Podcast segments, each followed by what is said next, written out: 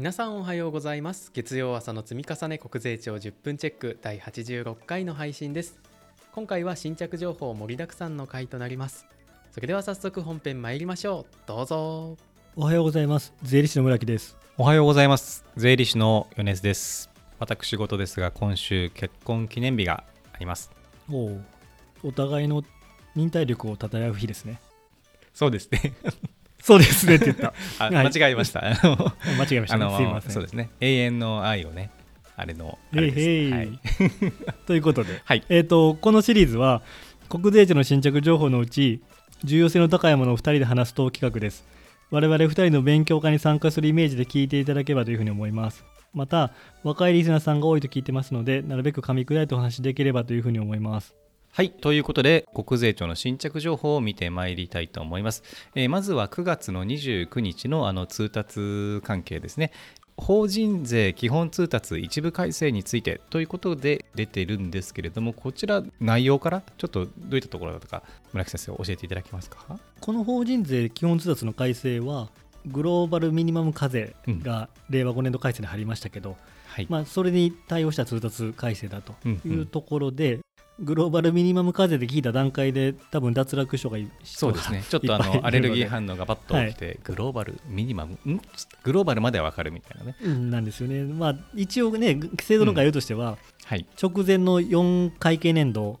のうちうん2以上の年度の総収入金額が7億5000万ユーロ以上うんが対象だってことなんで、まあ、そもそも本当に少数の企業さんだけですけど、まあ、そういう会社さんの場合はその子会社の所在地で経過税国がある場合は、グローバルで決めた15%っていう基準税率に達しない部分があるなれば15%達するまでは日本の親会社で上乗せして課税するよという制度ができましたと。なるほど。はいでまあ、それの通達なので、まあ、関係する人が異常に少ないので関係する人は読んどいてくださいねっていう感じで終わらせてください。ちなみに7.5ユーロって日本円換算にすると約1200億円ぐらいとのことなので、まああの本当にグローバルな企業さんの税制にはなりますかね。この関連記事ですけれども、あの週刊税務通信の3771号、えー2023年の10月2日号に特集であの記事がされておりますので、あのぜひチェックをしてみてください。お次参ります10月の6日のパブリックコメントの結果であったりとか通達関係で一連の情報が出ております、えーこちらがですね居住用の区分所有財産の評価についてでいわゆるマンションの相続税評価額に関するあの新ルールが出ましたね正式なものが。村木先生こちらについてコメントお願いいたします。こちらはもう何回もここで議論してきて内容は特に変わっては、ね、いないので、えっと、ご存知の通りであの無事成立しましたよって話でいいと思いますけど1点だけあれですね、まあ、マニアックな話ですけど評価乖離率がうんゼロとかふマイナスになった場合はうん評価しませんっていうのがちょっと新たに追加されているので、まあ、なかなか内示で例えばマンションの建物の建築年数がすごい古いとか、まあ、そんな場合じゃないとなかなかないので、うんうん。まあまあ関係しないかもしれませんけど一応その1点だけが修正入ってるっていうのだけ覚えてもらったらいいかなと。評価しないってつまりもう相続税評価が0円になっちゃう。そうですね。ってことですよね。まあなかなかないと思いますけど、うん。そういうことも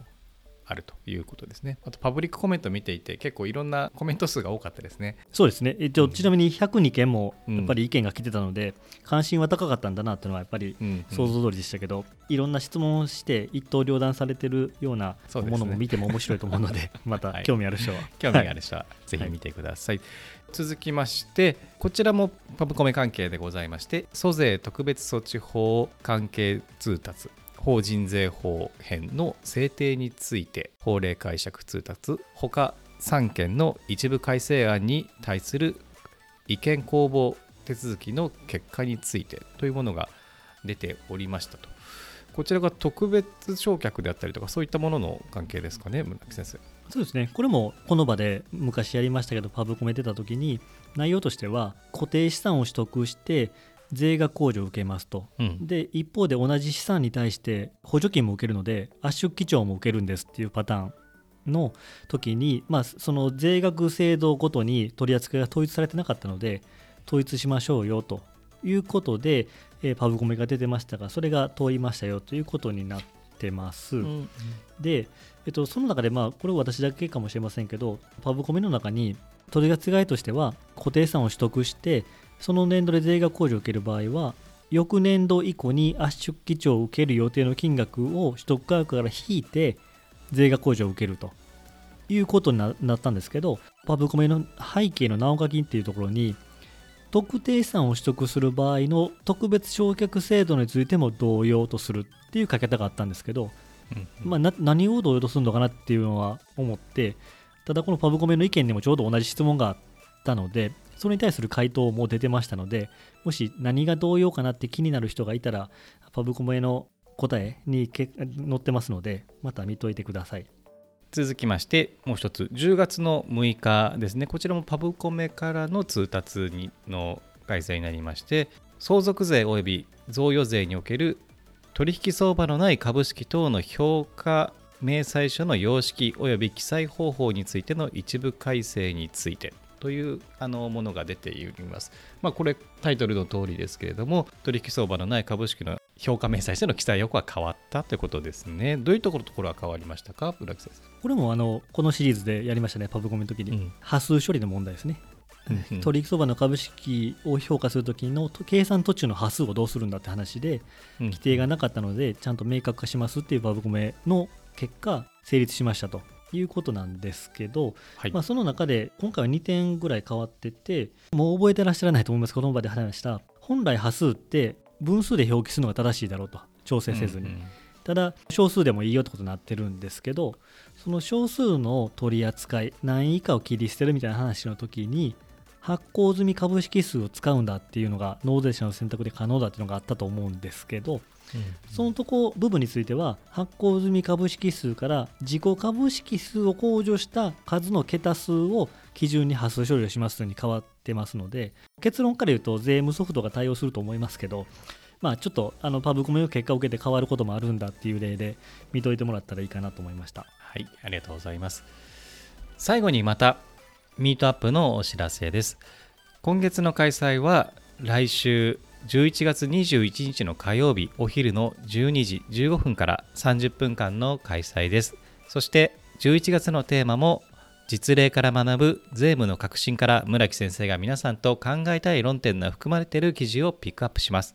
皆さん、ポッドキャストアプリの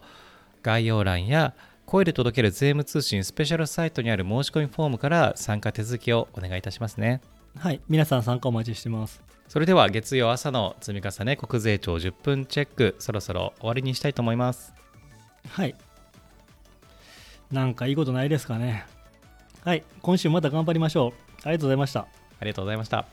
はい国税庁10分チェック第86回の配信でした。今月の声で届ける税務通信ミートアップ引き続きお申し込み受付中です。皆さんのご参加お待ちしておりますそれでは今週も無理せずやっていきましょう。